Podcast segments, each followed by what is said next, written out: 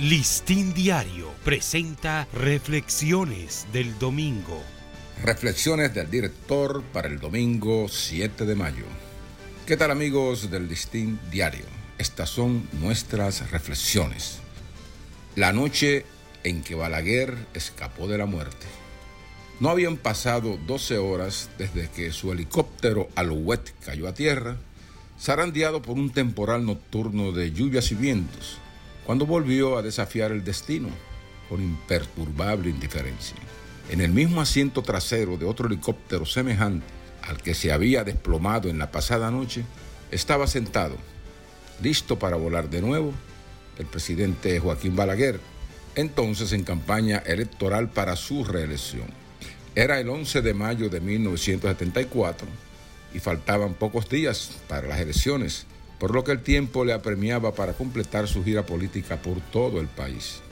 No era momento de acobardarse ante lo sucedido la noche antes, cuando salvó su vida de milagro, junto a los oficiales militares que lo acompañaban en la cabina tras el desplome del Alouette en unos matorrales de Villa Altagracia. El helicóptero gemelo que lo escoltaba, también ocupado por oficiales de su escolta, se salvó de las turbulencias y tras un breve reconocimiento del desastre, siguió su rumbo hacia la capital, dejando a los accidentados por muertos. Yo, reportero del listín diario, iba delante del Alouette de Balaguer en un helicóptero más pequeño que ocupaba junto al periodista Juan Ramón Quiñones del Caribe y un fotógrafo camarógrafo de la presidencia.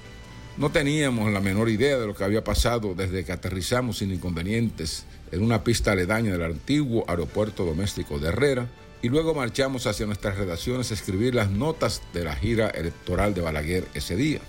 Cuando ya había terminado mi trabajo, un inesperado aviso de la televisora oficial anunciaba la urgente transmisión de un mensaje al país del presidente Balaguer, algo que resultó tremendamente extraño por la hora. Todavía con las evidencias de un traje arrugado, un semblante de guerrero cuasi abatido y unos espejuelos que no eran los suyos, Balaguer apareció en pantalla en un escenario sin los habituales ornamentos utilizados para una alocución presidencial. En pocos minutos, Balaguer informaba al país del nefasto suceso. Atribuyó la salvación de su vida a la protección divina de la Virgen de la Altagracia, pero no dio más detalles del accidente, salvo los esenciales para dejar al país fuertemente impactado por lo que sucedió.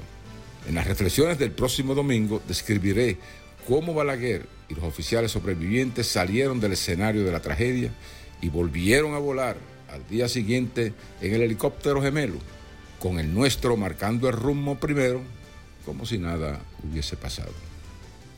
Listín Diario presentó Reflexiones del Domingo.